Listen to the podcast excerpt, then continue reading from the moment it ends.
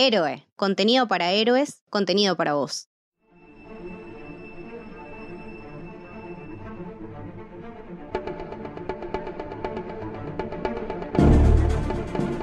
Si están escuchando esta intro es porque en este podcast vamos a hablar sobre la primera película de Spider-Man dirigida por Sam Raimi. Y la realidad es que hoy tenemos un invitado de lujo eh, aquí en Marvel Flix eh, Radio. Este podcast lo estamos grabando tanto para Marvel Flix como para el podcast invitado a este episodio. Y para eso tenemos a el amigo Lucas Bashi. Gracias Lucas por eh, aceptar la invitación para hablar de la peli de Sam Raimi. Hola chicos, ¿cómo andan? ¿Todo bien? Estoy encantado de, de, hablar de esta película que es una de mis favoritas, realmente. Es también mi personaje favorito de Marvel. Para mí es una película súper importante para todo lo que vino después. Aparte la vi de vuelta eh, hace poquito y envejeció bastante bien. Así que me parece que va a ser un placer hablar de, de este clásico, me parece. Sí, totalmente. Y para eso también tenemos a nuestro amigo Alan Esquenone, que siempre está por ahí. Hola Alan, ¿cómo andas? ¿Qué haces, Seba? ¿Cómo andas? ¿Cómo andas, Lucas? La verdad que muy contento otra vez de estar acá en Marvel Fields Radio, en este caso a la distancia, por la malita cuarentena que nos está obligando a todos por un tema de salud quedarnos en nuestras casas. Pero bueno, para hablar hoy de un personaje tan importante para todos, como una película también que sentó bases, como decía Lucas, en lo que iba a ser el post de los superhéroes en el cine. Más allá que antes estrenó X-Men, pero no tuvo tanta buena repercusión en las películas de superhéroes eh, precisamente de Marvel en el cine, así que Spider-Man de Sam Raimi es muy importante para ver qué pasó después también. Sí, totalmente. Además, como dice Lucas, eh, compartimos héroe favorito. Este, por lo menos Spider Totalmente. Spider-Man para mí es el, es como digo yo, es el personaje más popular de Marvel. Eh, y lo va a ser por siempre, más incluso que los personajes de las películas, mucho que muchos se hicieron muy conocidos por las películas, pero Spider-Man ya era famoso como ícono de cultura pop también, ¿no? Incluso hubo una época que el logo de Marvel tenía eh, la, como la cabeza de, de Spider-Man en los sí, cómics. es verdad, tenía, lo tenía como insignia, ¿no? Dentro de la, de la editorial. Eso estaba buenísimo también. Sí, sí, haciendo la comparación, eh, digamos, lo que Batman sería de, de DC, creo que Spider-Man es de Marvel. Sí, totalmente. Son como los dos iconos ahí de los superhéroes. Sí, que en definitiva son los que más fronteras trascendieron, ¿no? Porque incluso Batman este, es, es ícono indiscutido en todo el mundo, Spider-Man lo es también, eh, pero obviamente es como todo, ¿viste? Nosotros nos vamos de esa guerra tóxica de la popularidad entre DC y Marvel, que para mí me gusta Batman y me gusta Spider-Man, o sea, no... No, no, no, no, tiene, no tiene sentido, es, una pelea al pedo y está bueno poder disfrutar de, toda la movida más allá de los cómics, la cinematográfica, porque también es importante esta película como bisagra para lo que vino después, ¿no? Totalmente. Como hablábamos, como hablábamos fuera de, de aire con Lucas antes de grabar, el contexto en el que se da esta película y todos los antecedentes que tenían, ¿no? Exactamente, bueno, eh, en los 90 habíamos tenido esas películas nefastas de Batman y Robin, Batman Forever, la, la, No, la de no, la de Superman, son- las últimas Ay, de Superman, la 4, ponele, ya eran cualquier cosa. Y medio que había quedado el género de superhéroes en el cine, había quedado un poco manchado. Hubo un par de años que no salió nada porque estaba como Claro. como una especie de maldición. Y después salió en el 2000 X-Men, que está buena. Abrió el no juego, sé si ¿no? la pegó tanto. Abrió el juego y dio paso a lo que después fue Spider-Man, que me parece que Spider-Man fue la bisagra. Sí. X-Men, por ejemplo, hizo 200 millones y en comparación Spider-Man hizo 800. Cuatro veces más. 800 Claro, hoy en locura. día. Hoy en día es un montón. Imagínate hace 20 años. Claro. Como decía Lucas, para ahí X-Men abrió una puerta, estaba media heavy, me- media, viste, como resistida. Le fue bien, pero Spider-Man fue el boom que catapultó a lo que vino después también. Aparte de una época de los 90 donde salió la película El Capitán América en el 90 que fue de terror. Lamentablemente por ahí no estaba con los efectos que necesitaba para, para demostrar una historia tan así de superhéroes como son estos de Marvel. En el 98 Blade, a mí me gustó mucho sin saber que era de Marvel cuando era más chico, la verdad. Pero Sí, después... Blade es más del, del under. Claro, sí, sí, sí, sí. No es mainstream. Claro, no es mainstream y además de no ser mainstream es como que la gente tampoco tomó demasiada dimensión que la película era sobre un personaje de cómics. Este, me daba la sensación porque también recordá que para esa época, los 90, era como muy eh, famoso el tema de los cazavampiros, Sí. estaba Buffy que lo hizo Whedon Entonces es como que venías de eso y decís, uh, Blade, una película que un chabón que caza vampiros, vamos a verla, ya fue. Pero, pero sí, igual como, como decía Lucas, el comienzo no es tanto con X-Men, si bien más bien abre ¿no? el juego nuevamente, abre una pequeña luz, que está metido ahí Kevin Feige en las sombras. Eh, aquí Avi Arad sorprende con esta película, con Spider-Man, ¿no? Sí, que eh, hizo el récord, fue la primera película en la historia en ganar 100 millones de dólares en solo el primer fin de semana. Qué cantidad de guita que hicieron, increíble. Arrasó, Sí, sí. arrasó, olvídate. Totalmente, totalmente. Sí, y además de eso, la película también era la primera adaptación, eh, digamos, de la nueva era de Spider-Man. Ha tenido en otras series live action, eh, incluso películas japonesas. Hermosa, hermosa. Sí, también. El, el- el hermoso Spider-Man. Spider-Man. Sí, ¿Te acordás, boludo? Con, el- con, ¿Cómo era? Leo- Leopardón se llamaba el, el. Leopardón, el Leopardón. Así. Qué Ah, locura. hermoso. Hermoso, hermoso. A los japoneses le dijeron, bueno, tenés que, podés adaptar a Spider-Man. Sí, sí, pero yo voy a ser mi Spider-Man, no el tuyo. Entonces hicieron otra cosa. Pero bueno, metámonos de lleno en lo que tiene que ver con la película de Sam Raimi. Y hablemos del director. Sí, por favor. Sam Raimi, que como dijo Scott Derrickson hace muy poquito, es una leyenda viva del cine. Total, sí. Sam Raimi es muy conocido por la famosa saga Ash Evil, Sí, Evil Dead, sí. Devil Dead, sí. Este, tiene varios nombres que ya me perdí cómo se llama. Este, y bueno, y su mítico actor, actor, perdón, Bruce Campbell, que trabajó con él desde, lo conocen desde la universidad o el secundario, que se conocen, con Raimi. Este, y acá en esta película hay un poco, un poco no hay mucho de Sam Raimi en esta película. Un montón. Bueno, de hecho, al tipo lo buscaron especialmente porque Stan Lee sabía que era un gran fanático de los cómics. El tipo en, en- la casa, Sam Raimi tiene eh, más de 25.000 cómics. Una locura, una locura. Zarpadísimo. O sea, el chabón confiaba realmente en él porque sabía que lo iba a adaptar bien. Lo que me llamó a mí la, la- la atención del director, que es un director que viene de la rama del terror. Viste, hoy en día, Sí. a un superhéroe como Spider-Man, aplicar un director así, ahora que lo veo, no a la distancia, que yo vi la película de chico, que no entendía muchas de estas cosas, pero digo, che, qué huevos también. Porque viendo la película de nuevo, como decía Lucas, el, el rewatch, eh, vi escena de terror re heavy que digo, che, man, por eso est- estas escenas están acá. O sea, e- ese plus que tiene este director se nota en la película. Sí, esa transición de terror a, a superhéroes es algo que se está dando últimamente, por ejemplo, con Scott Derrickson, que hizo eh, Doctor Strange. El de Shazam también venía del terror. Eh, James Wan, el Aquaman. Pasa que el terror es un género bastante complicado, o sea, no es fácil hacer terror. Necesitas saber mucho de, iluminación, de, atmósfera, eh, de cámaras, y por eso también terminan siendo muy buenos directores. Fíjate ahora lo que, lo que pasa que eh, la primera película de terror, digamos, en- a nivel superhéroes es New Mutants, que viene con Joss Bone, que también se dedica al terror. Estaban diciendo que, bueno, que si bien la película no se sabe cuándo se estrena, la película es... ¿Existe realmente esa película? Para mí no existe. No, no, pobre. sí, existe. Para mí existe, pero está ahí encajonada. No sé. No, está- no está el pendrive. Claro, es verdad. Perdieron Para el mí no está el pendrive, ¿viste? No lo encuentran en el pendrive. Perdieron el pendrive y se están haciendo los boludos. Sí, pero bueno, parece que la película sí está, pero lo que estuve leyendo algunas descripciones de, de gente que está en, en la movida, comentan justamente esto, que la película es netamente de terror, New Mutants. O sea, y eso es más interesante todavía porque es una fusión entre el terror y este subgénero de superhéroes que muchos capaz no nos imaginamos cómo va a salir esa combinación. Pero en esta película Spider-Man tiene algunas eh, secuencias chiquititas de suspenso y demás que son impresión de Raimi, ¿no? Marca registrada de él. Sí, totalmente. Este, y ahora vamos a meternos eh, ya de, de lleno en, en la, en la película. Eh, hablemos un poco del productor muy cortito, Avi Arad, eh, que todavía labura eh, en Marvel, este, está en Sony hoy. Fue, digamos, el que terminó de impulsando Spider-Man, eh, impulsando a Spider-Man a la gran pantalla. Este, y bueno, y después terminó como en una debacle, ¿no? Con otras películas más que hizo, como por ejemplo las de Amazing, que pueden gustarte o no.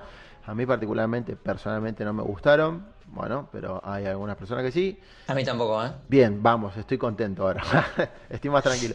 Tampoco, Este, tampoco. No, no, no, es que son un desastre. Mira, te voy, a, te voy a decir algo polémico. Prefiero Spider-Man 3 a las de Amazing Spider-Man. Con eso te digo todo. Oh, polémica, ¿eh? Eso es un montón, ¿eh? Eso es un montón, Guarda, es- guarda, sí, Se la está rejugando. Son las dos muy chotas, ¿viste? Como son tan chotas las dos que, claro. Este, pero bueno, acá empieza con El Pie Derecho, una película que arranca con eh, la historia narrada desde el punto de vista de Peter Parker, o por lo menos co- como comienza, ¿no? Este, que él dice, bueno, yo soy esto, eh, hago esto, y se presenta como un alumno normal de la escuela secundaria de los Estados Unidos, al que le hacen bullying, lo maltratan, le rompen las pelotas a pleno todos los días. Sí. Y eso es como un buen reflejo de lo que era Peter Parker en cierta etapa de las historias, ¿no? De las historietas. Eso me hace acordar mucho al, al- al Peter de Steve Ditko. El primer Peter Parker de las primeras 40 historias de Spider-Man lo vi ahí, Es ¿eh? que está, está fuertemente basado en, en los cómics. Es muy, pero muy fiel. En la historia de origen, o sea, todo lo que es, cómo obtiene sus poderes, cuando va a pelear en la lucha libre, cuando se encuentra al ladrón, que lo deja pasar. Todo eso está, está en los cómics idéntico.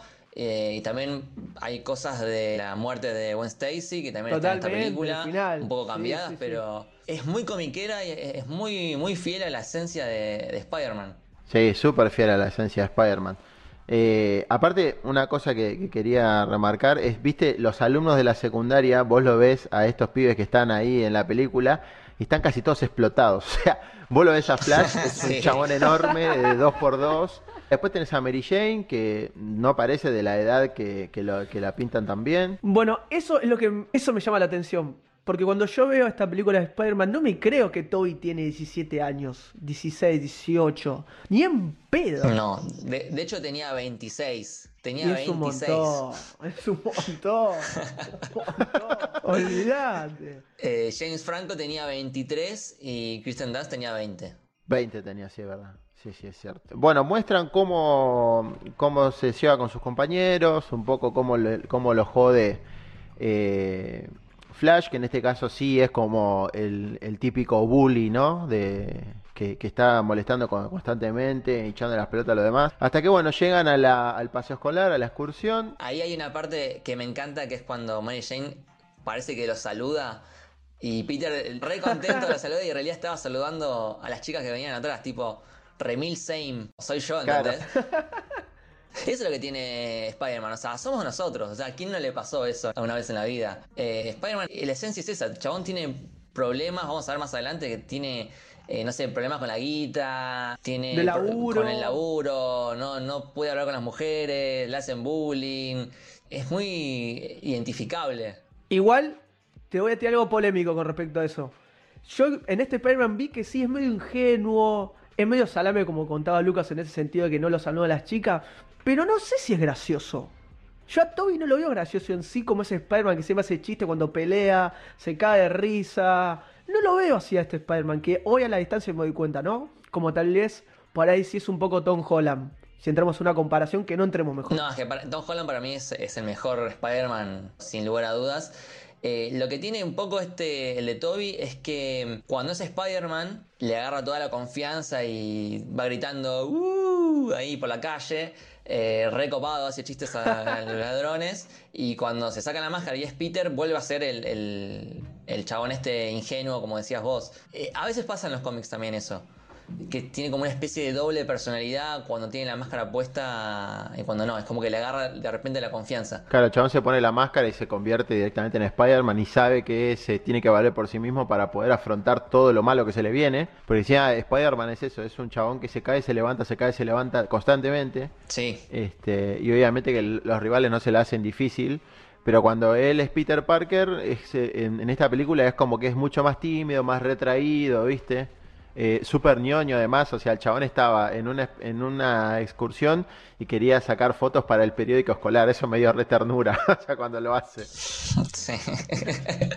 Pero está buenísimo igual. O sea, Le mueve la cámara, unos forros. Bueno, antes de todo eso, aparece el mejor amigo de Peter, aparece Harry Osborn, que es interpretado por Jane Franco, eh, un joven Jane Franco, como decía Lucky recién, y además de eso, el gran Norman Osborn, que es interpretado por William Defoe. Increíble de foca, increíble. Defoe es increíble, y me parece que, que fue el- la mejor elección que pudieran haber hecho para los dos personajes, tanto para Harry como para el Duende Verde Norman Osborn. Sí, sí, algo curioso es que eh, Jane Franco se presentó al casting para ser de Peter Parker. y terminó quedando para ser de Harry. No, le salió bien a- al amigo James Franco. Pero bueno, igual de todas formas, después duró durante toda la trilogía y el personaje en cierta medida creció también. Este, más allá que después, capaz en, en Spider-Man 3, eh, te puede o no gustar las decisiones que toma el personaje o, o capaz lo, lo panqueque que es en un punto, ¿no? Pero eso es tema de, de otro episodio. Este, bueno, acá se, pre- acá se presenta Norman Osborn, un tipo súper eh, millonario, forrado en plata, dueño de su propia empresa Oscorp, que bueno, lo viene cagando a pedos al hijo porque el chabón no estudia, no hace un carajo, y le dice que bueno, que esta es su oportunidad para, para aprender y qué sé yo, y se cruza con Peter Parker, como que hay una relación... Lo trata mejor a Peter Parker que al hijo, digamos. Exactamente, claro. Hay como, como un crash de padre e hijo postizo, ¿viste? Y cuando lo mira al chabón, este, lo mira y le dice, claro, eh, lo admira, le dice, yo tengo un poco de científico, ah, yo también, ¿viste? Y arrancan como con coincidencias y demás. Este Norman Osborn es muy bueno, a mí me encantó. eh, y la forma que lo interpreta Defoe también es buenísima. Ya de por sí la cara de Defoe es parecida a la del Duende Verde. Sí. Si te, si te agarras un cómic, es parecido, tipo los pómulos bien, bien puntiagudos. Eh, es la cara de- del, del Duende Verde. Y la, la actuación que hace acá es tremenda, tremenda. Después, bueno, después ya llegaremos, pero cuando habla en el espejo con, con él mismo Ah, esa parte y, es buenísima. y grita, es Pero vos- Excelente. Vos, fíjate también lo que, lo que genera también en Willem Dafoe como, como actor, que este utiliza un casco en el cual no tiene forma de demostrar eh, su rostro para hacer gestos, para mostrar una emoción, igualmente te la transmite. No es como ahora que Spider-Man, viste, mueve los ojos cuando hace un chiste, lo que fuera. Lo groso que es como actor que, ¿quién puede ser mejor que Norman Osborn que Willem Dafoe? O sea, un actor de nombre que te puede transmitir un montón de cosas sin ni siquiera verle la cara. Totalmente, bueno, y por decisión de él, el 95% de las escenas están hechas por él. No usa eh, doble de riesgo, o sea, es, casi todo el tiempo es él mismo. Porque dijo, quiero hacerlo yo, quiero que quede bien. Bueno, después de, esa presentación de, de Peter, de Harry y de Norman, entran a este lugar donde eh, muestran toda una variedad de arañas y hay algún, algún par de datos curiosos. El primero es que Tobey Maguire es como un re fan de las arañas. O sea, algo medio, por un lado creepy y por el otro está bueno. sí, es medio creepy. Vio mucho Animal Planet. A mí particularmente las arañas como que no me gustan demasiado. Pero me gusta que te empiezan a explicar una por una las habilidades de las arañas. Bueno, tipo, esta puede saltar muy, muy largo, esta tiene una telaraña que es irrompible, esta tiene un reflejo que es como un sexto sentido. Y te lo van explicando como de a poquito. Y después te explican que hay una serie de arañas que eh, son genéticamente modificadas para tener todas esas habilidades al mismo tiempo. Lo que tiene de bueno es que cuando van explicando una por una las arañas, eh, lo que están haciendo están explicando uno por uno los poderes de Spider-Man. Claro. Y bueno, y otra cosita también, además de que Toby es medio fan de las arañas, a Kirsten Dunst no le gustan las arañas directamente, las odia. Este, así que no sé cómo habrán arreglado para poder rodar las escenas donde están las arañas en las peceras y toda esa movida. Eh, bueno, después de eso, como bien decía Lucas, hay una serie de arañas modificadas que están dando vueltas. Este, y cuando se dan cuenta, falta una, ¿no? Una araña de estas modif- que tienen el gen modificado no está. Y en ese momento Peter empieza a sacarle fotos a Mary Jane porque necesita para el periódico escolar una foto de algún alumno. En teoría, Sí. Sí, sí, en teoría. Si te fijas, después las tiene en el escritorio de, de la pieza, las tres fotos de Mary Jane, como. Todo, boludo. Raro. Sí, sí. Re turbio, boludo, eso es verdad. Este, bueno, y después de eso le pica la araña a Peter. Sin darse cuenta, le muerde la mano. Roja y azul la araña. Exactamente, excelente detalle ese, roja y azul la araña. Él no la mata, la ve que se va y se queda sorprendido, se mira la mano, ya tiene los, los colmillitos clavados. Y es muy buena la escena cuando le pica la araña porque muestran cómo eh, todo la, toda la- el gen modificado de la araña se mete por la sangre de Peter. Bueno, después sigue la película, eh, habla Harry con Mary Jane, que es como un adelanto de lo que después va a pasar. Este, y bueno, Peter vuelve a la casa, vuelve a su casa, se siente mal, se acuesta y empieza a sufrir los cambios de, eh, de transformarse en Spider-Man, ¿no? De obtener los poderes. Eh, Súper interesante la escenita donde eh, muestran cómo flashes de arañas, de diversas arañas aparecen. Sí. Que eso es a lo que me refería, de capaz el, el sello de eh, Sam Raimi, ¿no? A- arañas súper... El director. Claro, Sí, arañas súper tenebrosas, viste, que aparecen así, Sí. este, de la nada. Y bueno, y después la secuencia en donde se cambia toda la estructura de ADN de Peter. Eso me pareció fantástico, me encantó. Lo interesante es que todo eso va pasando al mismo tiempo que Norman se transforma en el Duende Verde del otro lado de la ciudad en, en ese experimento con el humo verde que empieza con las convulsiones, que es tremenda esa escena también. Son las dos escenas, o sea, en simultáneo, por decirlo así, en contrapartida de el héroe contra el villano. Cómo cada uno va modificando eh, su rol en la película. Claro, el hecho de que Sam Raimi elija mostrarte el origen de cada uno de, de los dos en el mismo momento, en la misma noche, si se quiere, eh, es re simbólico porque el Duende Verde es el villano de Spider-Man y acá justamente también es el, el único villano de esta película, que está buenísimo eso porque últimamente hay pocas películas con un villano solo. Así que también está bueno que, que te lo muestren de esa forma. Sí, totalmente. Y es como que están contando esas dos historias paralelas, ¿no? El nacimiento del héroe y el nacimiento del villano por un lado. Exactamente. Y eso está buenísimo porque incluso la historia de Norman Osborn es como que lo encuentra en medio de una super crisis, ¿no? Eh, si no, no, no mueve, si no mueve el orto, básicamente le van a sacar los contratos los militares. Este, y hay una curiosidad en todo este equipo de, eh, de- de militares que aparecen y de doctores, de los científicos que tiene Norman ahí, porque hay otro villano de Spider-Man en ese, en ese lugar que en realidad aparece en los cómics, pero no, no es propio villano en la película. Es el famoso Doctor Strom, Al que lo mata. al que mata al que mata a Norman. Bueno, ese personaje es en realidad un villano, el doctor Mendel Strom, que también se lo conoce como maestro robot en los cómics. Este, y bueno, y es una creación también de Steve Ditko, ¿no? O sea, esta cosa de ir metiendo personajes capaz clásicos del comienzo de, de Spidey en los cómics. Y después tenemos la transformación de Peter ya cuando se levanta. Claro, es verdad. Cortan ahí y muestran la, la transformación de Peter. Que se acerca a la tía May y le pregunta si está bien, sí. Y de repente le dicen, ¿hubo un cambio? Sí, y mira, un gran cambio ese chaval. pero, pero ¿quién pudiese levantarse a la mañana y de repente estar todo musculoso? Todos los días me levanto y me miro al espejo a ver si de repente soy Spider-Man. Ojalá, olvídate. Uno de los quien pudiera, este, Sí, y los anteojos también. Cuando se los pone no ve nada y cuando se los saca ve, ve bien.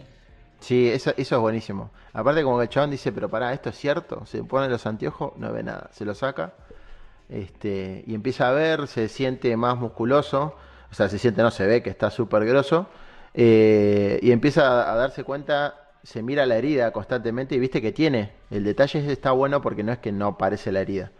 Sigue teniendo la marca de la picadura de la araña. Eh, y ahora vamos a llegar a un tema, no sé si polémico, pero que quiero que me den su opinión. Porque con el correr de, las escenas va mostrando cómo, bueno, Norman absorbe el gas, se calienta, se mete en la cámara, le pide a Strom que le, que le inocule el gas este que lo transformaría después en el Duende Verde.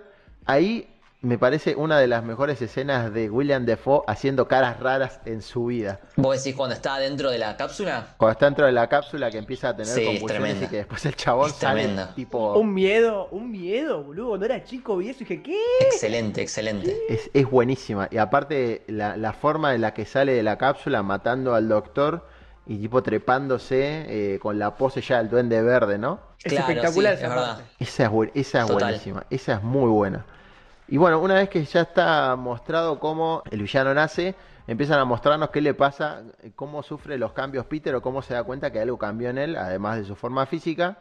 Cuando, por ejemplo, corre el bondi de la escuela y se le pega el papel en la mano. este, Que no entiende nada porque se le pega, ¿viste? Y cuando ya está en la escuela, se da cuenta que tiene unos manchones blancos en las muñecas. Sí, en realidad antes de eso eh, pasa Mary Jane, eh, medio que se resbala y él la ataja en el aire y va atajando todas las, todas las cosas en la bandeja. Y esa escena eh, la tuvieron que filmar 156 veces. Porque no, o sea, no es por computadora ni nada, es Tobey Maguire atajando las cosas con la bandeja y que quede bien. jodiendo. Y es posta eso, o sea, lo que, lo que ves es lo que sucedió. Qué locura, boludo. Y aparte, ¿cómo haces para que la manzana no se te caiga, ni nada, se te caiga? Bueno, 156 veces tuvieron que firma- firmarlo. Claro, boludo, no terminó más. Yo me imagino la claqueta sonando, toma 156 p, viste, el chabón ya echaba las pelotas. Claro, me, me imagino a Toby, che, ¿no lo podemos hacer por computadora? No. No, no hay plata. Así que, así que bueno, una vez de eso, justamente cuando él, se, ese sentido arácnido que mencionaban antes la doctora, Peter se da cuenta que lo tiene y se da cuenta que Mary Jane se está por caer y bueno, la agarra, hace la, agarrar las cosas con la bandeja y ahí se mira, se, La se muñeca, da cuenta que, claro, pero antes de eso, como, como, como dice Lucky, hace esto de que sin querer aprieta su mano y sale la telaraña y agarra una bandeja con comida. Y en el momento que intentar saca un tirón y le da Flash con bandeja, comida y todo. Es muy buena esa escena. Es muy buena porque es como, bueno, tomá Flash, acá tenés lo que tanto querías, lo que tanto rompe las pelotas. No, aparte se va caminando y cierra la puerta y le queda la bandeja del otro lado y no puede, pa- no puede pasar. Es genial. Bueno, ahí él se mira a las muñecas y dice, pero qué mierda es esto, ¿viste? Ve la- los manchones blancos. Y ahora yo les pregunto a ustedes, ¿ustedes les gusta esto de adaptar la telaraña orgánica o hubieran querido ver los cartuchos? Quería llegar a este momento. Claro, en realidad, según eh, comentaron con respecto a la película, que hicieron que salga de sus venas, ponele, la telaraña, porque le parecía a San Raimi que un pibe secundario que invente el fluido telaraña y demás era mucho. Era como mm, medio falopa. Así que lo simplificaron en ese sentido. Bajo esos términos, yo, bueno, te lo acepto, pero no me gusta el hombre araña así. A mí particularmente. El- lo correcto, o sea, si vas fiel al cómic, eh, Spider-Man siempre tuvo los estos aparatos, estos dispositivos que lanzan la telaraña, que es el fluido creado por él. O sea, si vas a, cómic, eh, debería ser usando el, el lanzarredes, como, como le dice él. Pero a mí me gusta esta versión. ¿Por qué? Porque si el chabón eh, obtiene los poderes de trepar eh, las paredes, obtiene el sexto sentido, obtiene eh, lo de saltar muy lejos, ¿por qué no, no tendría el de generar telaraña? O sea, ¿por qué tiene todos lo- lo- los poderes de la araña y el más icónico de la araña, que es hacer telaraña, no lo tiene? O sea, me gusta que, que hayan ido por ese camino. Pero Luke, escúchame, tiene un agujerito en la vena, como justo sale ahí. ¿Por qué tiene presionado los dedos para atrás? Es medio raro eso también. Digo, y sí, bueno, pero... qué sé yo. Eh, eh, es lo mismo, pero la- la- las, las arañas generan ese tipo de telaraña. Pasa Sí, que las sí, generan por el culo, pero acá es más complicado. más complicado. A eso queda como que. Y un, va a quedar un. Spider-Man que se trepe contra la araña por el culo es como medio raro. es buenísimo. Ay, la, escena, la escena me mata. Este, bueno, hablando de escena, después de que él se da cuenta de eso, Flash lo persigue y ahí se viene uno de los planos en el low motion que más me gustó. Eh, que es cuando muestran todos los que hacen los pibes, ¿no? El chabón que escupe el coso por la, por la Ah, Ah, genial, sí, genial. muy bueno. el avioncito volando lento y él se da cuenta que, o sea, su sentido arácnido le muestra todo en slow motion. Sí, es un plano de secuencia aparte. Exactamente, plano de secuencia y viene la piña de Flash y el chabón la esquiva al toque. Este, y ahí nace el meme imbécil te crees muy gracioso. y ahí empieza la, la primera pelea de Spider-Man que es contra Flash, ¿no? Contra su enemigo del colegio que le rompe las bolas y demás. Eh, mete un par de piruetas, eh, le pega una piña, lo vuelve a tirar contra, en este caso contra un profesor, no sé qué, y se le cae la comida nueva a Flash. Sí. Me da mucha satisfacción esta, esta pelea. Sí, ah, me encanta, me encanta, me encanta. Es como, viste, lo sentís como una, como, ah, qué lindo que está pasando esto, ¿viste? Y una vez que pasa eso, Peter empieza a, a como querer por- probar sus poderes, ¿viste? Se mira la mano, se da cuenta que le empiezan a salir como esos, esos pelitos de la araña que le permiten trepar, em- se da cuenta que puede treparse por las paredes. eh, a correr más rápido y a saltar este, este poder que mencionabas vos de la araña que saltaba. Y después viene la escena graciosa donde él está viendo cómo hacer para sacar la telaraña. Este, que arranca lo primero que dice, dice arriba, arriba y muy lejos. Sí. Que eso es una frase de Superman. Exactamente, arriba, arriba, muy lejos. De hecho, después está eh, el easter egg de Shazam, Shazam. porque en un momento él dice arriba, arriba, muy lejos, después dice vuela y no sale nada. Claro, Este, y después dice. Shazam y no, tampoco sale un carajo. Como veníamos hablando antes de cómo obtuvo los poderes Peter, que se muestra que en donde están las arañas, qué poder tiene cada una, cómo desarrollan los dedos estas tipos como escamitas o no sé cómo se podría decir. Es una película que tiende mucho al realismo, ¿no? A demostrar en un tono científico por qué tiene estos poderes, por qué eh, creció con lo que es su musculatura, con su fuerza. ¿No les parece que va por ese lado también? O sea, que quisieron adaptar el cómic a la parte más realista, si se puede decir posible. Sí, totalmente. O sea, todo, todo este tema de la modificación de, de, las arañas genéticamente, eso existe. O sea, en el área científica se hacen experimentos donde se, se combinan especies. Eh, para generar una especie nueva que combine algunas características de, de, de, otras dos especies. También se hacen con las plantas, con los vegetales, tipo mezclo tomate con otra verdura para generar un tomate más chico o más grande. Eso se, se, hace en la actualidad. Entonces no, no es tan descabellado pensar que, por ejemplo, eh, armes una araña que, que, tenga habilidades de otras.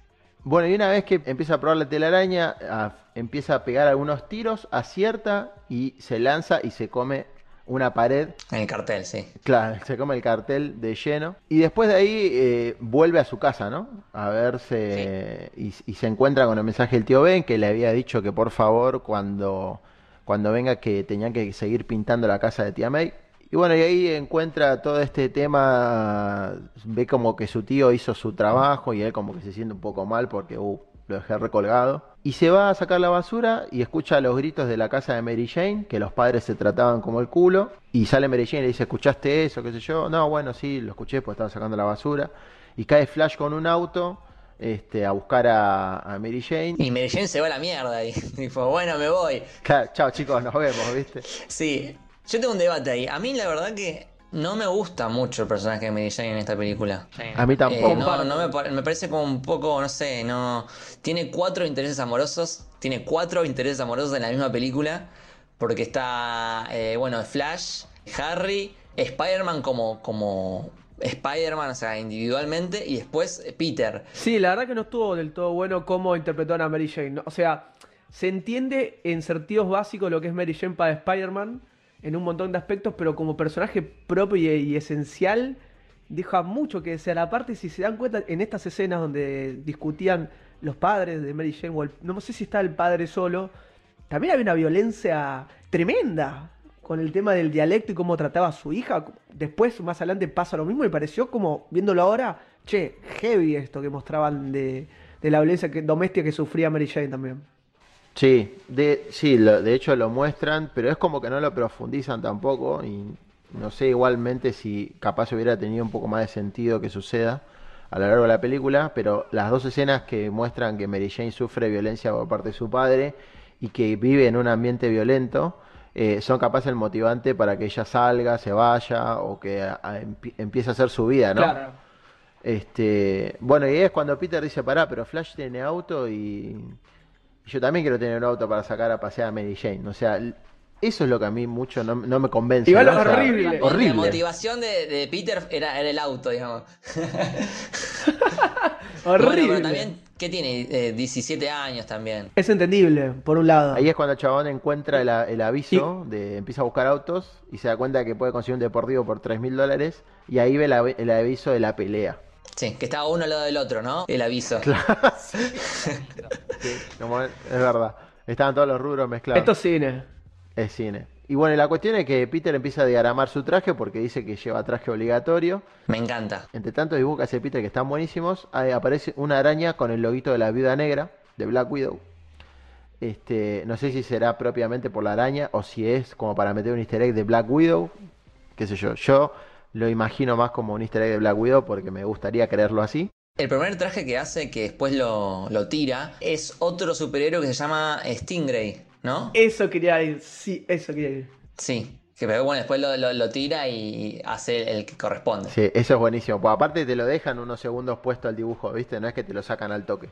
Déjame meterte un detalle en ese sentido, porque cuando empezó la creación de lo que es Spider-Man como personaje en sí, Stan Lee se juntó con Jack Kirby a diagramar al personaje, ¿no? Dijo, che, tengo una idea de un hombre mariposa así, y ese es el personaje que aparece en esta película. Que después, hablando con Deacon, viendo que eh, Kirby no tenía, no, no, hacía el fisio como quería eh, Stan Lee, optaron por Deacon, pero el primer personaje que había surgido como Spider-Man, que este, era este hombre mariposa, hombre mosca, era el que vimos ahí en la, en la película. Que hoy viéndolo digo, ¡guau! Está muy bueno eso, que es un detalle muy chiquito que decís, mira, Se fueron bien, bien, bien a, lo- a los cimientos de Spider-Man, a los orígenes. Exactamente. Sí, y bueno, en un momento hace uno parecido al, al traje simbiote de Spider-Man, ¿viste? Que, que es blanco y negro. Y hace como una anotación que dice, necesita más color. Me parece que es otro guiño. Claro, y ahí es cuando el chaval le empieza a meter los colores del traje, este, de- del primer traje, ¿no? Antes, antes me parece que estaba la escena con tío Ben Me parece que sí, mucho antes en el de eso. auto. Sí. Pasa la escena, la Que famosa, es una escena icónica ya. la famosa, la famosa escena, este, Sí. aparece la famosa escena con el tío Ben de la charla, que Peter lo trata medio como el culo al tío Ben. ¿Vos viste lo mal que lo trata, man? Lo- vos no sos mi papá. Me le gana de dice, ¿qué me pegarle, decís? eh, tipo, tratalo bien. Hijo de Te- te- puta. encima de que te llevó en el auto y te, te está hablando bien. Claro, aparte lo trata mal, boludo. Me dice, no, pero es un señor bueno, tratalo bien, que no te hace nada. Cuando le dice, bueno, yo sé que no soy tu padre, y el otro le dice, entonces no te comportes como tal, porque no sos mi padre. Ah, anda la puta que te parió. Encima lo echás a, a la biblioteca, boludo. Claro, el tío se pone re mal, tipo eh, Sad Batfleck, ¿viste? Y, en ese, claro, y en ese momento es que, que el chabón dice, bueno, te voy a venir a buscar a las 10, qué sé yo. Y le tira la, la famosa frase de Spider-Man de eh, un gran poder conlleva una gran responsabilidad, que es como y ahí es cuando también. Peter no le da bola a esa frase, pero después más adelante se da cuenta que sí le tiene que dar bola. Eh, después de maltratarlo al tío Ben y, y hacer que lo vaya a buscar de nuevo, ahí es cuando pasa esto de, de la, de la pelea, ¿no? Que él va a un, a un lugar donde hacen peleas clandestinas y uno de los detalles es que la que, la que le toma la inscripción es Octavia Spencer. Tremendo. Yo lo vi también ayer cuando revisé la película. Dije, no, mirá, está Octavia Spencer, pero jamás lo, lo asimilé antes. Y bueno, y el que presenta la pelea es Bruce Campbell. Mirá vos, no sabía. Es el actor favorito de, de- el actor que Raimi mete en todas las películas. Que interpretó justamente a participó en la, en la película de Evil Dead. Él es el que hace Dash Williams. Que justamente la presentación juega con. ¿Cómo te llamás? Eh, ¿Cómo le dice? Men Spider. ¿Qué? Human Spider. Human Spider, eh, claro. Tipo, no, malísimo. Qué poco creativo le dice al chabón. y el traje, chicos, el traje. Porque vos esperabas que aparezca con el traje genial como, como lo dibujó él y aparece con este pijama con... Con el busito. Claro, los guantecitos verdad. Hermoso. Bueno, los guantecitos tienen un, de- Hermoso. un detalle blanco muy lindo que a mí me hizo acordar después cua- al juego de, de Spider-Man de PS4 que tiene todos esos, esos detalles en blanco en las Sí. manos. Sí. Y dije, uh, mirá, loco, esto también estaba en el juego. Y, y bueno, nada, Peter que solamente se le ven los ojos, empieza a pelear, gana la pelea. Eh, el luchador le pega con una silla, le pega con, lo revolea contra la pared, el chabón se levanta, le mete 4 o 5 patadas, lo deja knockout. Y va a cobrar su plata, obviamente, porque él tenía que cobrar 3 lucas verdes por haber ganado la pelea. El chabón le paga 100. Y otra de las frases que le dicen a Peter es: Tus necesidades no son mi problema. Bueno, ahí es cuando viene el delincuente, el, el ladrón, a la punta de pistola, le roba la recaudación al que organiza las peleas. Spidey lo deja pasar porque obviamente se calienta, toma, se toma como una mini revancha de eso. Este, él le repite la frase que le dijo al, al organizador de la pelea y se va. Y cuando se va, obviamente vuelve al lugar donde el tío Ben lo va a buscar y se encuentra con la peor noticia que podría haber recibido Peter en ese momento. La muerte del tío Ben. Terrible. Terrible escena. No, no, no. Me, me pone mal. Es que aparte el pibe lo super maltrató al pobre tío y la próxima vez que lo ve ya lo ve muerto. O sea, Sí, no llegan a hablar, ¿no? Como que él lo ve, dice Peter. No, creo, no, no sé si dice nada y se muere.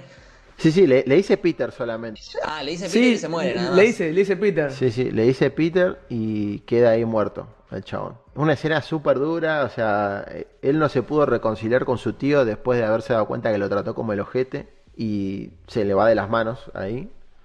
Se le va, se le va el tío y bueno, y ahí es cuando cuando el tipo cuando Peter empieza a buscar al asesino de- del tío Ben. Y aprende a, a balancearse, tipo, en tiempo real. Aprende en ese momento a poder balancearse a través de los coches, ¿viste? Y toda la, y toda la historia.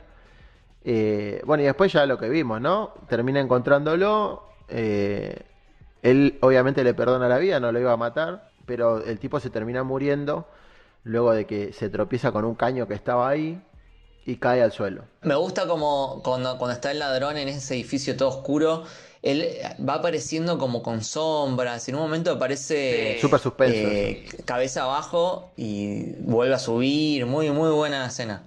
Sí, muy bueno. Aparte como que el chabón lo va, lo vas echando, ¿viste? Claro, de hecho vos tampoco ves bien la cara del ladrón hasta que le, le da luz. Y eso está tomado del cómic, el, el cómic original de Spider-Man, el, el Amazing Fantasy número 15. El ladrón, hay viñetas donde siempre tiene como objetos o sombras en la cara, que no lo puedes ver, hasta que al final te das cuenta que es el mismo. Y que se mandó una cagada Grosa. importante, claro. Sí, de hecho eso está bueno porque lo van ocultando al ladrón tipo de perfiles, ¿no? El perfil derecho se le ve todo negro, no lo ves. Cuando gira tampoco. Spider-Man lo vas echando en distintas partes del edificio, por, las, por el techo, cae eh, cabeza abajo, se cuelga la telaraña. Que eso está bueno porque él hace la misma técnica que la araña, aprendió a colgarse ahí en ese momento para provocarle un miedo a su rival. Y bueno, y después pasa lo que pasa, se agarran, el ladrón termina muriendo, Peter termina escapando y empieza a recordar la frase de su tío. Un gran poder conlleva una gran responsabilidad. Y ahí es como nace el héroe, ¿no? Termina de nacer Spider-Man del todo, la, personalidad de, de Spider-Man. Exactamente. A mí lo que me, rompe el alma, más que la muerte de, tío Ben, es cuando llega Peter a la casa ese mismo día de la noche y está eh, tía May sentada y que se ven como en silencio. No se dicen nada, se ven y tía May la abraza. Te juro que no, me pone muy mal, o sea, esa parte me, rompe el alma porque, ok, o sea, acá ya me pongo filosófico de la muerte, ¿no? Pero el, que se murió, obviamente, qué cagada, pero no, ya está, se murió. El problema es la gente que quedó, los seres queridos que, que lo perdieron, eh, eso es lo que verdaderamente mal la están pasando. Aparte, en esta versión diferente de Spider-Man de la que tenemos hoy con Homecoming, Tom Holland, es una tía May Es una abuelita. más anciana, como, como hablamos antes de las primeras tías May. Má- más viejita, más sensible, más frágil, que decís, pobre vieja. Pobre. Aparte, la, la- asimilar la pérdida de un día para el otro de su marido que, que había ido a, a buscar a su sobrino y, y terminó, y terminó ahí. Este, bueno, y después eh, Peter comienza a, a continuar su vida, se recibe, termina la, la- la escuela, todo. Viene nuevamente el Sugar Daddy, en este caso que es Osborn, porque le dice, claro, es como el Sugar Daddy. Y le compró un departamento, ojo, ¿eh? Un fenómeno. Che, nos vamos a Nueva York, acá a un departamento que pegó mis viejos. Bueno, o sea, qué loco. Este, bueno, Sí. viene, lo apoya, le dice a, a Peter que era un genio, qué sé yo. Eh, y ahí es cuando Mary Jane corta con Flash, lo deja. eh, y de ahí no, volvemos a ver más a Flash. Esa es la última escena de Flash en toda la película. Bueno, igual, ¿sabes? Es una Mary Jane que es más una Gwen Stacy que Mary Jane, si lo- te lo tomás así. Porque primero, obviamente, a Gwen Stacy la conoce en el colegio. Y a Mary Jane no, que es la vecina que nunca se le veía la cara hasta 10 números más adelante. Y juega con esa, con esa dualidad de... eh, yo la- a ver, es Mary Jane, obvio, pero la veo más con Gwen Stacy. Además, que me parece que el director optó por no tomar a este personaje, a Gwen Stacy, por no tener que caer en lo que es eh, el fallecimiento. La muerte, claro. de Gwen, claro. Este, que con el Duende Verde era como que estaba servida, ¿no? La muerte de... Igual lo vimos en la película, como decía Lucas antes, en la parte del puente era calcada al cómic cuando la tiene a Gwen y chao. Chao, nos vemos. Eh, pero bueno, eso no, no, no, no terminaron usando a Gwen y me parece un acierto dentro de todo porque Tal cual. capaz Mary Jane se hizo como muy popular durante los 90 y Gwen es como el primer amor, viste, todo, toda esa movida y acá usaron esa combinación. Eh, bueno, Peter termina recibiéndose con la tía May, felicitándolo, el Sugar Daddy Osborn también, eh, Harry y toda la movida.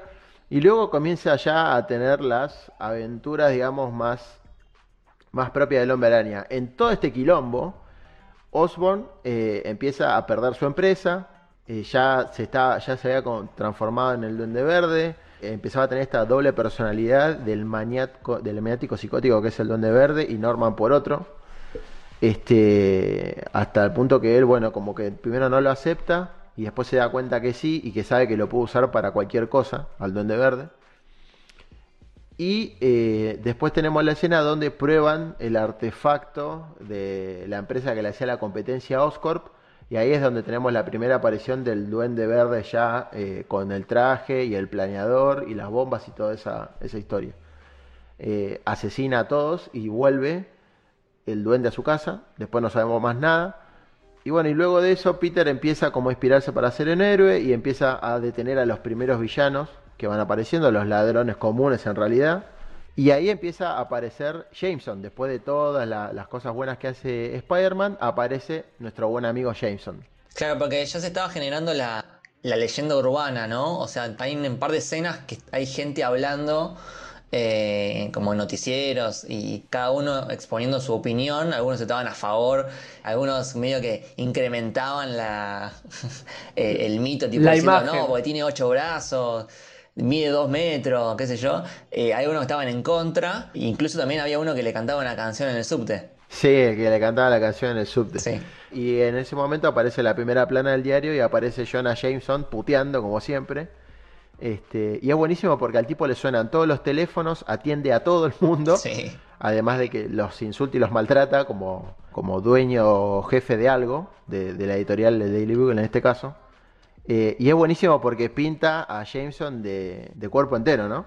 Pero ese es el actor, J.K. Simmons, es el actor. Sí, es que aparte es igual, es, es idéntico al, al de los cómics o al de la serie animada. O sea, Pero es idéntico el physic to roll como también la actitud que tiene, que habla con uno, le corta a la mujer, le dice que no, que no le deposite, que no gaste plata, que sí, que pasa, pero que es impresionante. Yo me, me reía carcajá diciendo, qué, qué bien logrado esto y qué capo este actor.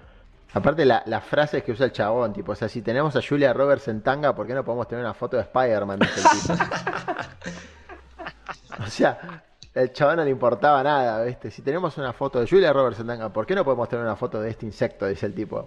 Hermoso, hermoso. Hasta que, se, hasta que se da cuenta que el diario vende un montón gracias a la foto de Spider-Man. Este, y ahí es cuando el tipo dice, si este muchacho quiere ser popular, yo lo voy a hacer impopular, dice. Y ahí es cuando arranca toda la, la publicidad, digamos, que tiene Spider-Man a mano de Jameson, que en realidad es mala porque él lo, no lo conoce y ya lo odia, ¿viste? Periodista, es periodista. esa es una de, la- de las Está bien. características que tiene Spider-Man. eh, eh, en contraposición con, por ejemplo, Batman o Superman, que son requeridos en sus universos por, por la gente, por todos. Spider-Man siempre está. eh, la policía lo persigue, los noticieros lo odian. También para los pies, como es el segundo o tercer superhéroe más, viste, popular. Che, ¿Quién te gusta? No, Iron Man, Capitán América. Y yo nunca hice Spider-Man. Tiene estas cualidades, ¿no? Que nos gustan tanto del personaje, como que no es tan popular, que no le salen las cosas bien, que lo persigue la cana. Eso es lo que hace especial el Sí, personaje. que es como dijo Luke hace un rato, que es como súper identificable con uno cuando, cuando ves que el chabón hace algo. O sea, te puede salir mal o bien, te mandas una cagada, te dejas algo colgado, la gente te odia, la gente no, la gente te ama y así. Eh, bueno, y en eso, luego de que, de que Jameson empieza a publicar información sobre él, él se da cuenta que eh, con las fotos de Spider-Man, porque vuelve a encontrar este, un aviso luego de que Norman eh, y Harry y él estén en el departamento este que le consiguió Sugar Daddy, le dice, bueno, ahora, ¿a qué te vas a dedicar? Le dice. Y ahí nacen un montón de memes. El primero es cuando, cuando le pregunta, eh, cuando Harry le dice, bueno, pero mi papá te puede hacer, te puede conseguir un trabajo. Y él le dice, dice no, que él prefiere, o sea, vos fijate el tipo que él no quiere que le regale nada, sino que quiere conseguir por él mismo su laburo. Y le dice, bueno, está bien, eh, yo respeto eso, le dice chabón. Eh, tus padres deberían estar orgullosos o algo así, le dice. Este, y ahí es cuando él se da cuenta que sacando fotos de Spider-Man puede eh, hacer guita, o sea, empieza a hacer plata, digamos, de una buena forma en base a lo que él va haciendo. Y, y le genera también una, un dilema porque el chabón gana plata, pero a la vez la imagen que, que está ayudando a generar a través de JJ Jameson es, es tipo re infame.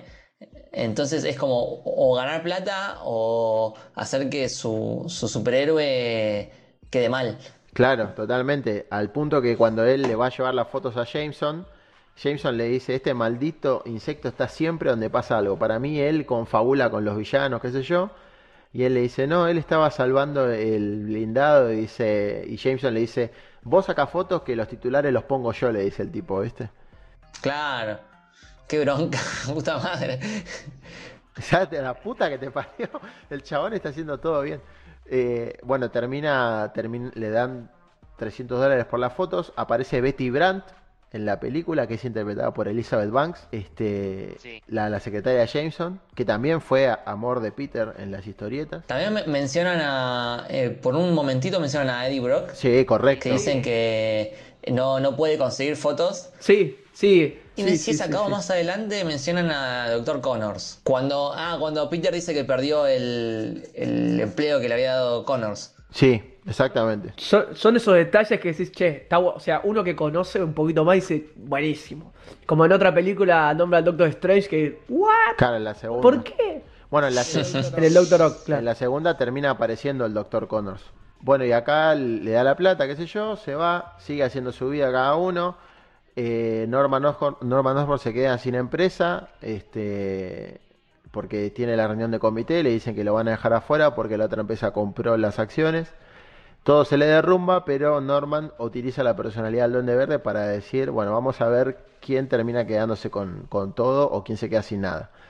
Eh, y ahí pasamos a la escena donde eh, ya Harry está saliendo con Mary Jane y termina apareciendo en una, como en un balcón ahí en, Nueva York. En Times Square. El Times Square, correcto. Eh, cae el Duende Verde, tira la bomba, mata a todos los, lo- la mesa directiva de Oscorp y empieza a tener su primera pelea con Spider-Man. Este, a mí, les pregunto, a mí el traje del Duende Verde me gustó bastante. ¿Ustedes le, hubieran cambiado algo o les gusta como está ahora? Está bueno, es una versión más eh, armadura, ¿no? Porque el, de los cómics es como más como un, un disfraz de, tela con una máscara. Acá es como más exoesqueleto. Eh, pero el detalle de la máscara me gusta porque el tipo, eh, cuando muestran en la casa, tiene como, como que colecciona máscaras de culturas africanas. Entonces es como que la misma máscara de- del Duende Verde viene de ahí. Sí, yo coincido con lo que dice Lucas también, que la película se toma ese detalle en mostrarte eso.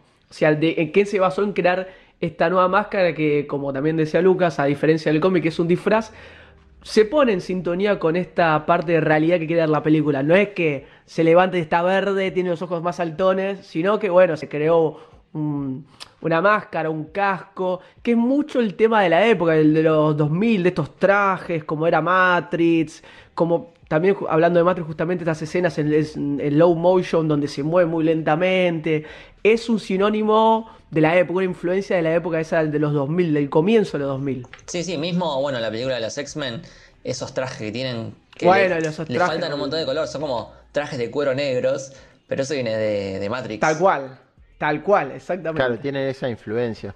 Eh, bueno, y acá se produce la primera pelea entre Peter y el Duende Verde, donde, bueno, termina ganando Peter, que le rompe eh, en parte el planeador. Mary Jane, acá se grita todo, o sea, la actriz de Kirsten se, gri- se grita todo. Sí. El- en el momento que se está cayendo el balcón, la termina rescatando. Eh, Harry, como que no sé si en ningún momento atinó a ayudarla o cuando quiso se le cayó una piedra en la cabeza, no me acuerdo. Eso, eso hizo. Y bueno, termina, termina salvándola y la deja en, enfrente de una iglesia, en una placita, y se va, Peter, se va Spider-Man, ¿no? Y ese es el primer, ese es el primer contacto entre Mary Jane y Spider-Man.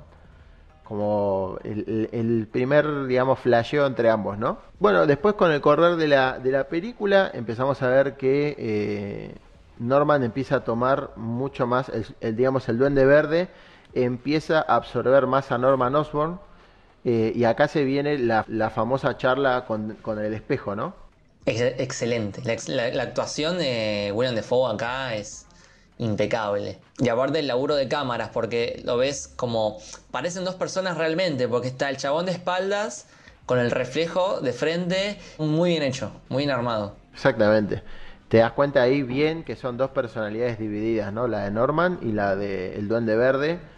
Cuando Norman le habla al espejo como diciendo, che, pará, pero nosotros hicimos esto, yo hice eso, yo maté a, los, directores, a los directores de Oscorp. Que ahí es cuando agarra al diario y se da cuenta. Me hizo acordar a, a Gollum, el del Señor de los Sí. Anillos. completamente. completamente. Sí, sí, sí. Que es la misma persona, pero muestra sus dos personalidades con los gestos, con las caras, por cómo se mueve. Ahí te da una pauta lo que es como actor William Dafoe, ¿no? No recuerdo si ahora, en este momento, venía el, la escena donde Mary Jane era acosada por cuatro personas en la calle.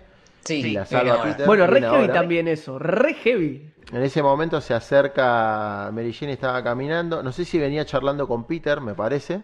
Sí, él encuentra a la salida del, del, del café ese, donde trabaja ella. Pará, pará, pará. La encuentra no es que le iba, la iba a buscar, que justo estaba pasando por ahí, tardó una. Le iba a buscarla. En realidad él le dice, no, pasaba por acá. En realidad se tomó un bondi y tres subtes También para llegar. creepy, ¿viste? Como. mm, Súper, súper.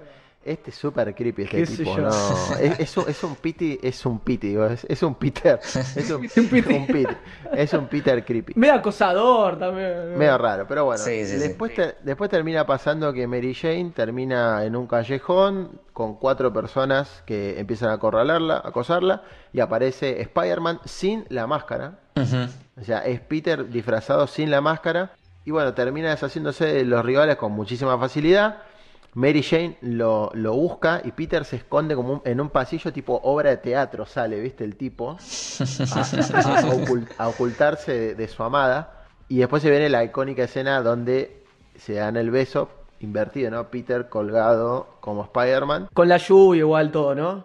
Todo. Cara, la lluvia, to- toda esa atmósfera. Y Mary Jane diciéndole, eh, ahora sí te quiero agradecer por lo que hiciste. O sea, Claro, tirar unos mangos, tipo, Claro, negro. comprar un chocolate. claro, bueno, claro, compré chocolate. O dale plata para que se coma un guiso, porque hacía frío, boludo. Estaba, la- estaba lloviendo y toda, toda la bola. igual digamos la verdad, es uno de los besos, es uno de los besos más famosos de- del cine, ese. Sí, olvidate, Sí. sí. Lograron una iconicidad tremenda con ese beso. Ahora, yo les pregunto, cuando yo vi de nuevo esta escena eh, lloviendo, oscuro, esa Nueva York muy turbia, me hizo acordar a Gotham. O sea, no me hizo acordar a un Nueva York de Spider-Man.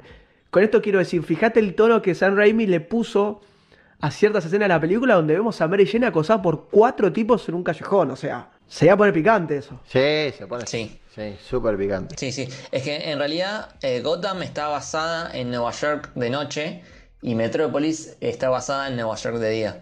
Mirá, Claro. Porque bueno, en la- en la- las, eh, eso es otra cosa que tiene. Eh, DC eh, usa locaciones todas ficticias. eh, Gotham, Metrópolis, Star City, eh, no, no existen. Y lo, lo innovador de Marvel es que empezó a meter nada, eh, ciudades y calles y lugares que, que existen en la vida real. Y eso atrajo en, en los cómics, eh, pegó mucho eso. Claro, de hecho lo- los héroes son de, de- de barrios de Nueva York, Queens, De barrio, Brooklyn. claro. Eh, y hay de- no solamente ahí, también tenés la costa oeste, Los Ángeles y toda esa, y toda esa movida, San Francisco. Imagínate un, un pibe de, de Brooklyn que diga, che, pero el Capitán América es de mi barrio. claro, boludo. Como que me, tipo, me encanta. Nacés siendo Team Cap, claramente. El lado bueno de la vida, Sí, ¿no? Sí, sí. Sí, sí, sí, ponele. Eh, sí, sí, Siempre me busca eso porque sabe que yo soy Team Iron Man por eso. La cuestión es que la Sí, película sigue y termina pasando la icónica escena, el beso invertido.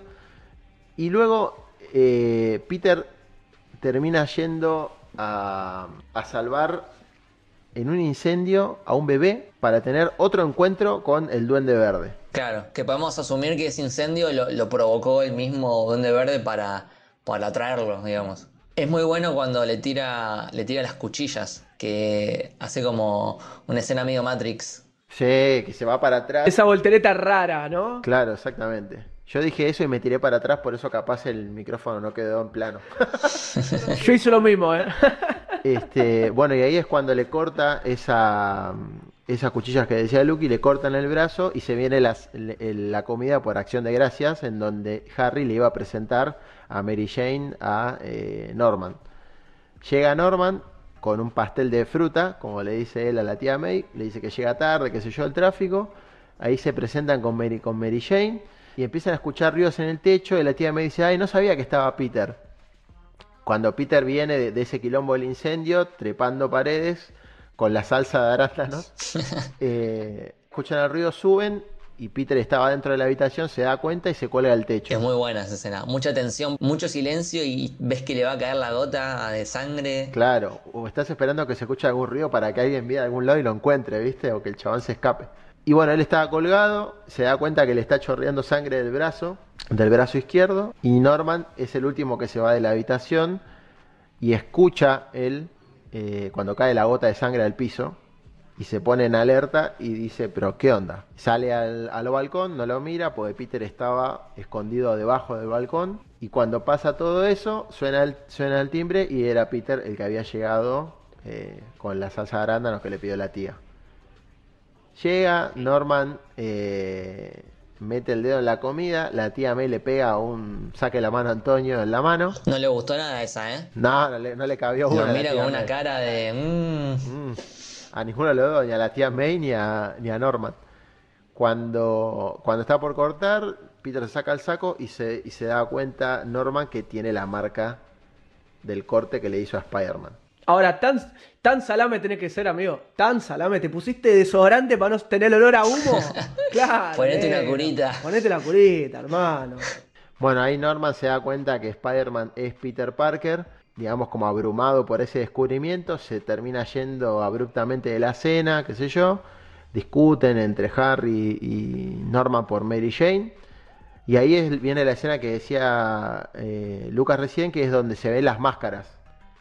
Este, que Sí. está la máscara del Duende Verde colgada en la silla, una serie de máscaras, y ahí es como que él habla con la máscara del, del Duende Verde y se empiezan a decir cosas de cómo tienen que atacar a Spider-Man ahora. Claro, porque él como sabe que es Peter y después más adelante Harry le dice que Mary Jane eh, en realidad está enamorada de Peter, dice, ah, bueno, lo, lo ataco, lo tengo que atacar por ahí, por donde más le duele.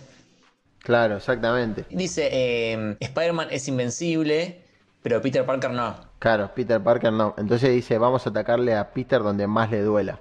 ¿Y qué terminan haciendo? Mientras la tía May está rezando un Padre Nuestro, irrumpe el Duende Verde, la rompe toda la casa, este, y la tía May termina internada. o Pero sea, pa- vos viste esa escena que la tía me está rezando y le dice, y a Norman le rompe toda la casa y dice, terminá de rezar, terminá.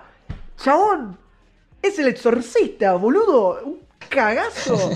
Cuando vi eso dije, no, no, no. Y los ojos Sí, amarillos. pero tal, tal cual. Claro, este y le- es como que le, aparte cuando llega después de que pasa todo eso, de que Norman, eh, perdón, el Duende Verde irrumpe, le obliga a la tía May a terminar la- el rezo. eh, Peter dice llega al hospital corriendo y ahí yo me decía por dentro, pero loco, a este chabón se le mataron al tío. Ahora que Allen se enteró que eh, él es Spider-Man, la tía corre peligro de, de muerte también. Algo que también pasa en los cómics. Cuando se entera, cuando alguien se entera que Peter eh, es Spider-Man, siempre alguien termina mal. Directo a tía May o directo a Mary Jane. Exactamente. Siempre. Bueno, después de la Civil War, la ligó la tía May. Exactamente, con un tiro en el pecho, boludo. Claro, exactamente. Y después viene el famoso Mefistazo y demás. No, por favor. Bueno, Peter llega, se da cuenta que la tía May está mal, qué sé yo. Bueno, y se queda muy preocupado, obviamente. Este. El Duende Verde, a todo esto, al momento que, que, que lo rapta a Peter, porque nos olvidamos de una escena anterior, que es cuando el Duende Verde irrumpe en las oficinas de Jameson, cuando Peter le lleva más fotos, que el Duende Verde le dice a Peter quién es el que le saca fotos a Spider-Man. Y Jameson, sorprendentemente, no dice quién es. ¿No lo dice para proteger a, a Peter o no lo dice porque no quiere perder a su, a su proveedor de fotos? Ay, Lucas me cagó. Yo pensé que era bueno, boludo.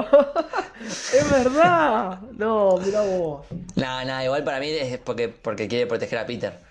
Claro, para, yo pienso buenamente que quiere para proteger a Peter, pero ahora que lo decís también puede ser para cuidar la, Dejémoslo ahí, ¿no? para cuidar la fuente de, de fotos de Spider-Man. Este, y ahí es donde, donde digamos el Duende Verde le ofrece a Peter, eh, eh, a Spider-Man que se junte con él y qué sé yo. Bueno, eso obviamente no termina pasando. Volvemos a donde la tía May estaba internada. Spider-Man termina. Peter termina mal, obviamente. Ve a su tía muy, muy mal. Se ve con Mary Jane. Este. No recuerdo si ahora lo que viene. Ayúdenme, chicos.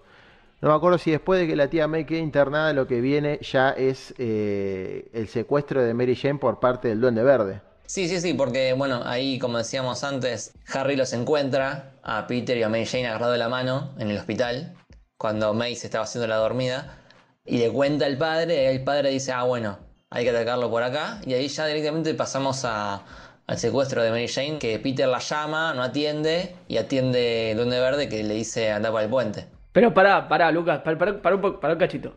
Harry encuentra a Peter que casi hace mierda a la abuela, a la, a la tía, con Mary Jane de la manito y ya piensa todo este quilombo. Eso matá, Ah, sí, eso ¿viste? es todo otro tema, porque, porque tiene la mano agarrada, flashea cosa. Claro, ¿viste? Y digo, bueno. Todo un drama, aparte, tipo, no sé por qué. En primer lugar, en primer lugar, el que está mal es él. Porque él sabía que Peter estaba enamorado de Mary cual, Jane del gran y chico. le sopló la mina. O sea, no se hace eso, chicos, hay códigos. ¿Cómo le vas a soplar la mina a tu, me- a tu mejor amigo? Y no le contó. O sea, a tu mejor amigo. Y no lo había contado al principio. Y, y Mary Jane también, o sea, Mary Jane sabía que Peter gustaba de ella y se fue con el amigo. O sea, estuvieron mal los dos, tanto Mary Jane como Harry. Sí, la verdad que uno, uno sin código total. Bueno, pero para Peter también le arrimó el bochín, viste, cuando sabiendo que está de novio con, con su amigo. Eh, Pero los Peter tres, me parece. siempre le arrimó el bochín. Pasa que iba muy lento. el otro hizo más rápido. Claro, claro. Sí, la verdad que fue como a ver quién se mueve más rápido, ¿no? Y terminó moviéndose. Qué feo, qué feo. Qué feo, qué feo lo de Harry, gente. qué feo. No, No se hace eso, ¿no? Eh, bueno, termina secuestrando el Duende Verde a Mary Jane y acá se produce la escena que decíamos nosotros que es súper inspirada el momento de la muerte de Gwen Stacy, que acá ter- no termina pasando. Eh, Kristen Dunst se vuelve a gritar todo, obviamente, en esta escena otra vez. Siempre me pregunté eso, o sea, ¿cómo hicieron o, cómo hace Ki- Kirsten Dunst para gritar tanto? Porque no, no, no me entraba en la cabeza, ¿viste? Es lo único que hace la película, boludo. ¿Qué crees que haga, pobre piba? Claro. Y bueno, después ahí se produce la escena donde estaba el, el- este como, como una suerte de vagoncito era, ¿no? Como un lugar donde, donde iban, eh, había muchos estudiantes o gente. Un teleférico. En teleférico, correcto. Eh, y ahí, bueno, corta el cable y Peter está con una mano agarrando la telaraña y con la otra sosteniendo a Mary Jane y sosteniendo el teleférico, las dos cosas. Me gusta porque cuando el Duende Verde suelta las dos cosas que le dice, bueno, elegí, hay un plano de la cara de Spider-Man y en un ojo se refleja Mary Jane cayendo y en el otro ojo se refleja el teleférico. Eh, como una especie de tipo, bueno, es una elección. Eh, y lo que hace es algo totalmente opuesto a lo que hacen en el cómic de la muerte de Gwen Stacy, porque en ese cómic él le tira la, la telaraña en el aire y medio que eso termina haciendo que se le quiebre el cuello a Gwen Stacy. Claro. Y acá eh, hace algo al revés, que primero la agarra en el aire y después le tira la araña para agarrarse de- del puente. Claro. Y bueno, Spider-Man finalmente termina, tira, termina pudiendo colocar el teleférico sobre el barquito que venía pasando por abajo del puente. A todo esto hay una cosa que me gustó mucho, que es cuando el Duende Verde está como suspendido en el aire y le empieza y la gente se amontona en el puente y le empieza a tirar cosas, ¿viste? Sí, muy bueno, muy lindo. Muy lindo. Y aparte le dicen, con Spider-Man no te metas porque lo tocas a él y nos tocas a todos. O sea, eso estuvo buenísimo. ¡Vamos! ¡Vamos! Sí, sí, es muy bueno. Y justo, bueno, tengamos en cuenta que la película es de 2002 y veníamos del, del atentado a las Torres Gemelas en 2001. Eh, entonces también creo que viene un poco de, por ahí, un poco de mensaje de unión para decir, che, bueno, nos tocan a uno, nos tocan a todos. Ante la adversidad, ¿no? Estamos todos juntos. Exactamente. Y está buenísimo porque también es como que la gente ya acepta a Spider-Man como su héroe, ¿viste? Eh, Sí. a- al momento de defenderlo así, tipo tan férreamente, eh, de cualquier amenaza, el chabón, ¿no viste que hay uno que le dice, no te metas con Spider-Man, que él, es, él nos protege siempre? Y, y ahí es cuando la gente ya lo pone en, un, eh, en, en otro sitio a Peter, ¿no? A Spidey. Bueno, después de eso se produce la, la pelea Duende Verde Spider-Man, el combate final, donde Spider-Man la pasa muy mal al comienzo. Sí. Eh, el duende incluso le explota una de las bombas en la cara a, a Spidey, eh, rompiendo el- Tremendo. tremendo. Yo lo vi muy rocky esa parte, ¿puede ser? Sí, puede ser, puede ser. Muy, muy Adriana vibe. Este, se le rompe la máscara a la mitad, empiezan a pelear, el duende le habla a Peter. Y bueno, llega el momento que Peter se levanta una vez más, que era lo que decíamos nosotros, un héroe que, cada- que siempre que se cae se levanta. Eh, lo boxea un poco al duende, lo deja medio, medio knockout, y ahí es cuando Norman le habla como Norman a Peter, pero bajo la influencia de la personalidad del Duende Verde. Sí, le hace la trampita. Exacto, o sea, súper súper compleja, ¿no? La psiquis del personaje. El chabón habla influenciado por, por el otro tipo. Eh, y viste que con la mano eh, se toca la mano izquierda como el sensor para el, para el El planeador. deslizador.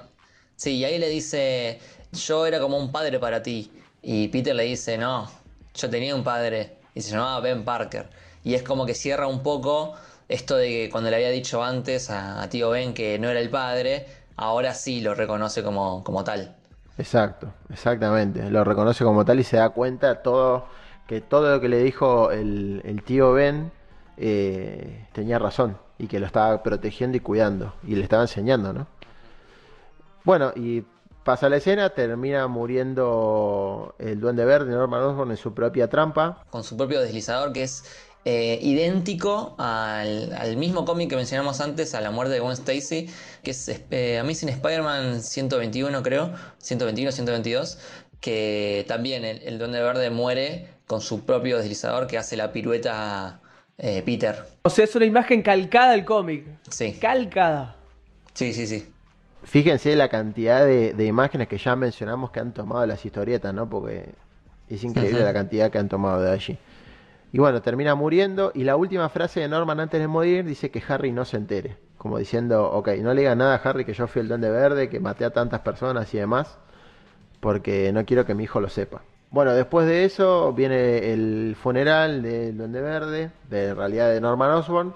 Peter se le acerca con cara de duda a Harry, ¿viste? Bueno, como no sabiendo qué hacer. Le dice, bueno, lo siento, qué sé yo, y le dice, sé lo que se siente perder un padre, y Harry ya se toma, a- ya se toma personal el problema de la muerte del padre contra Spider-Man. Este, porque dice, esto se la voy a cobrar a Spider-Man algún día, yo no perdí a mi padre, me lo arrebataron. Y al mismo dice. tiempo, para, al mismo tiempo le dice a Peter, pero vos sos un ser humano fantástico, ponele. Y ahí Peter se queda en esa impronta de. Re loco porque tipo Claro. lo odia y lo ama. Claro, y aparte de eso es como, bueno, ok, hagamos un repaso de la amistad de Harry y Peter en esta película. Básicamente Harry le cagó la, la chica a Peter. Peter como que no se lo toma mal porque, bueno, él entiende que como Spider-Man ahora no puede tampoco hacer demasiado y se termina despidiendo de Mary Jane también.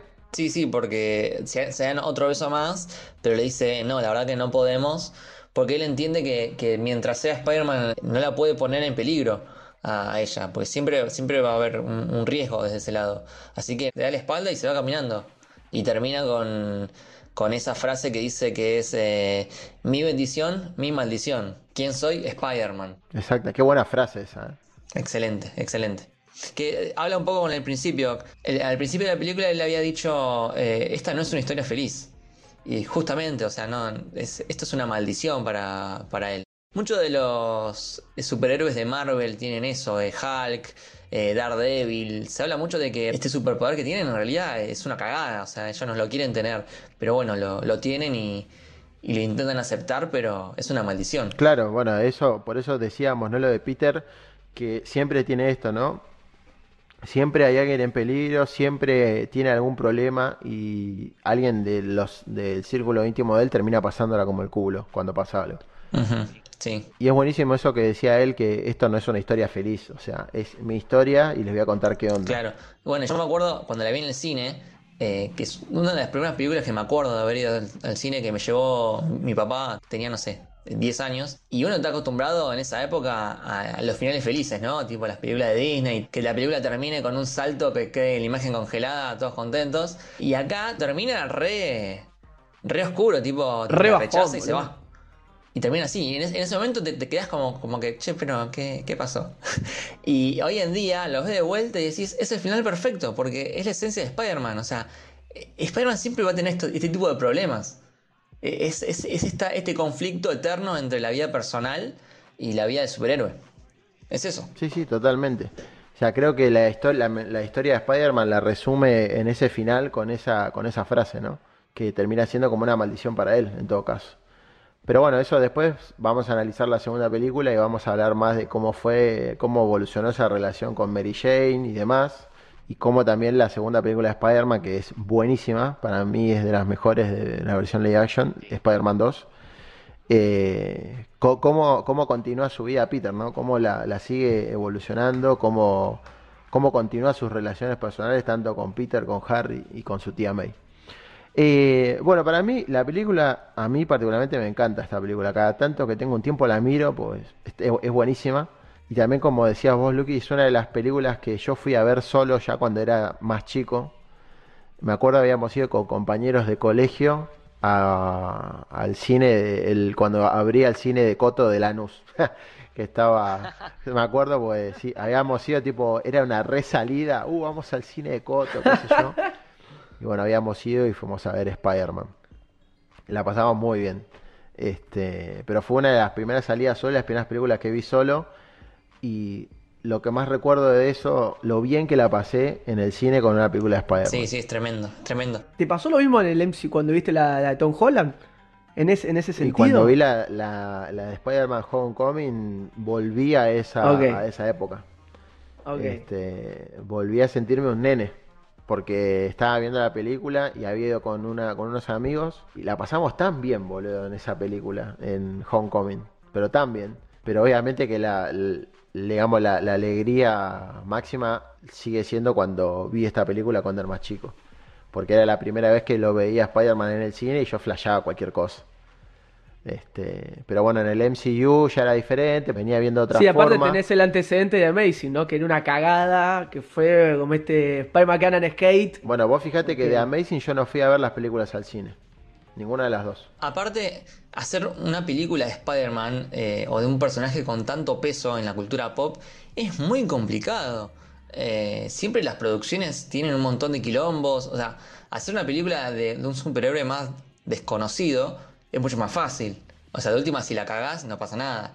El problema es que cuando tomás el personaje de Spider-Man, tenés que hacerlo bien. Por eso, para mí, esta película es tan importante porque le salió perfecto. O sea, a la primera. Además no tiene un antecedente que decís, bueno, salió Iron Man, salió el Capitán América, bueno, sé que tengo que ir por acá para no errarle. Esta fue la primera, además de X-Men, ¿no? Pero lo que es Spider-Man era la primera en muchísimo tiempo, una versión live action, como también, por ejemplo, ¿cómo iba a ser el traje? Yo vi el traje de Spider-Man en un póster, que era un ojo nada más, apenas salió cuando era chico y me volvió loco. Sí, loco. sí, y bueno, y fue el, el puntapié inicial para todo lo que vino después. O sea, si esta película salía mal, olvídate que hoy en día tengamos el MCU y No, todo eso. tal cual. O sea, por eso es tan importante.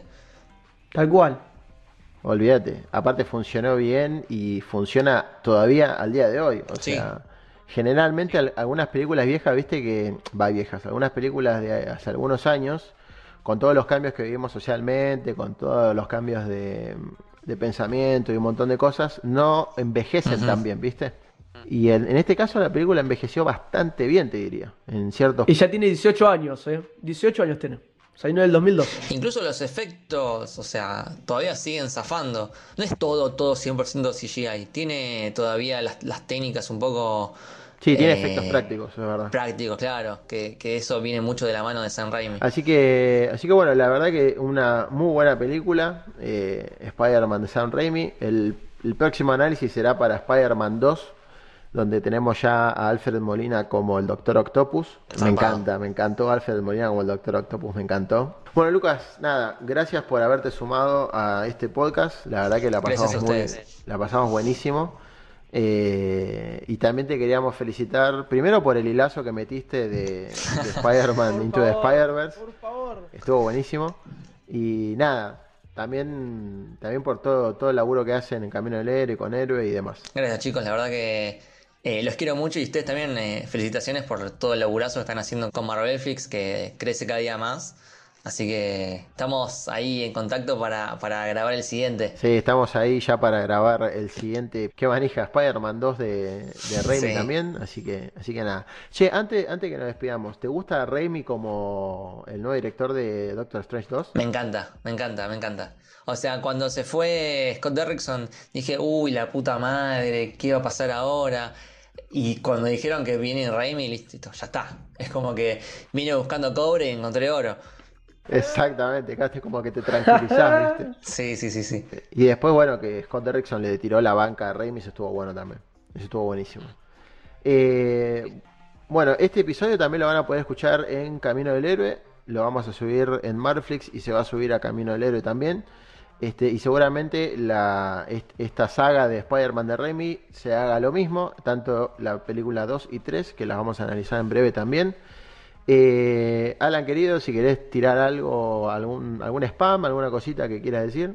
No, la verdad que muy contento de grabar este episodio, como también comparto con Lucas y con vos. Spider-Man es mi personaje favorito por excelencia. Y volver a un poco, yo pienso, a las raíces, como son estas películas primeras que vimos de chicos que nos causaron tanto, tanto fervor, tanto alegría y cosas lindas, está buenísimo. Y ahora con la siguiente película que se viene, ya, grabémoslo ya, pues no puedo más. Sí, sí, mucha manija, como dijo Lucky recién.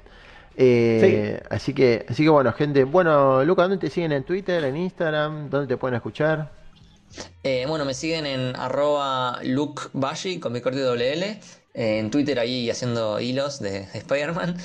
Al Camino del Héroe, al podcast, lo siguen en arroba Camino Héroe en Twitter y Camino del Héroe en Instagram. Buenísimo. Y te escucha también por Sos Héroe, ¿no? Sí, eh, la productora es arroba Sos Héroe también en ambas redes donde pueden encontrar todo tipo de contenidos y todo tipo de podcast para escuchar. Bueno, Alan, ¿dónde te siguen? ¿Dónde te escuchan? ¿Dónde te leen? Sí, obviamente en Marvel Flix Radio, todos los sábados a las 18 por Radio Trend Topic y yo es por la red en Córdoba, como también con nuestro programa de televisión llamado Spin-Off TV con lo mejor de la cultura pop. Nos pueden seguir en Spinoff TV, eh, ok, tanto en Instagram como Facebook como Twitter. Y en mi Instagram personal, Alan Esquenone, tanto en Twitter como en Instagram. A nosotros nos siguen en Marvelflix en Twitter, Marvelflix-ARC en Instagram, nos escuchan en este podcast de eh, Marvelflix Radio. También se pueden suscribir al canal de Marvelflix y eh, a mí me siguen en mis redes personales como mi nombre es Sebi, eh, Sebi Marvel en Twitter. Así que nada, chicos, gracias eh, por haberse sumado. Espero que lo hayan pasado muy bien. Y nos vemos la próxima. ¿Nos escuchamos la próxima? Dale, perfecto. Dale. Con Spider-Man 2. Nos vemos. Chao.